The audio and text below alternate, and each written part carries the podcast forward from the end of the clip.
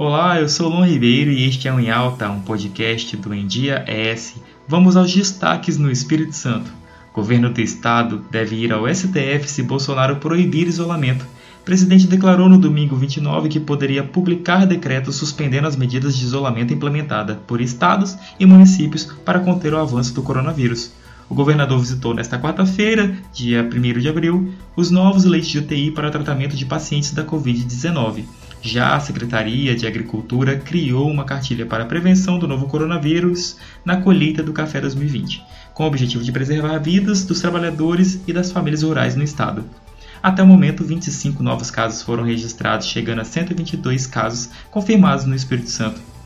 Em Linhares, dos quatro casos confirmados de coronavírus, três estão curados no município e os pais dos alunos da rede pública municipal devem ficar atentos, é que começam a ser entregues o kit merenda para um total de 25 mil alunos. Também, a Prefeitura de Linhares prorrogou a suspensão de festas e abertura de academias em novo decreto, com vigência prevista até o dia 4 de abril.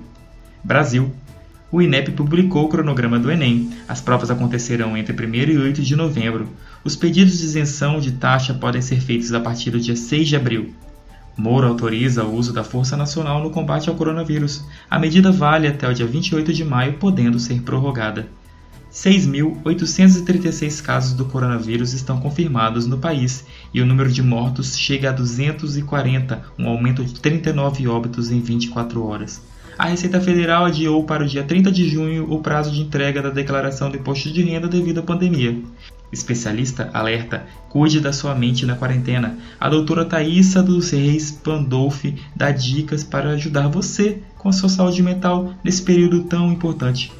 Padre aciona efeitos durante transmissão ao vivo de bênção e vira meme nas redes sociais. Mulheres, intelectuais, artistas e outros integrantes do movimento negro se manifestam nas redes sociais repudiando a fala racista do empresário Rodrigo Branco contra Maju Coutinho, do jornal Hoje, e Thelma Cis, do BBB. Lamentável situação. Confira artigos especiais dos nossos colunistas em nosso site. Acesse www.endiaes.com.br. Esse podcast está disponível todas as terças e quintas-feiras. Até a próxima!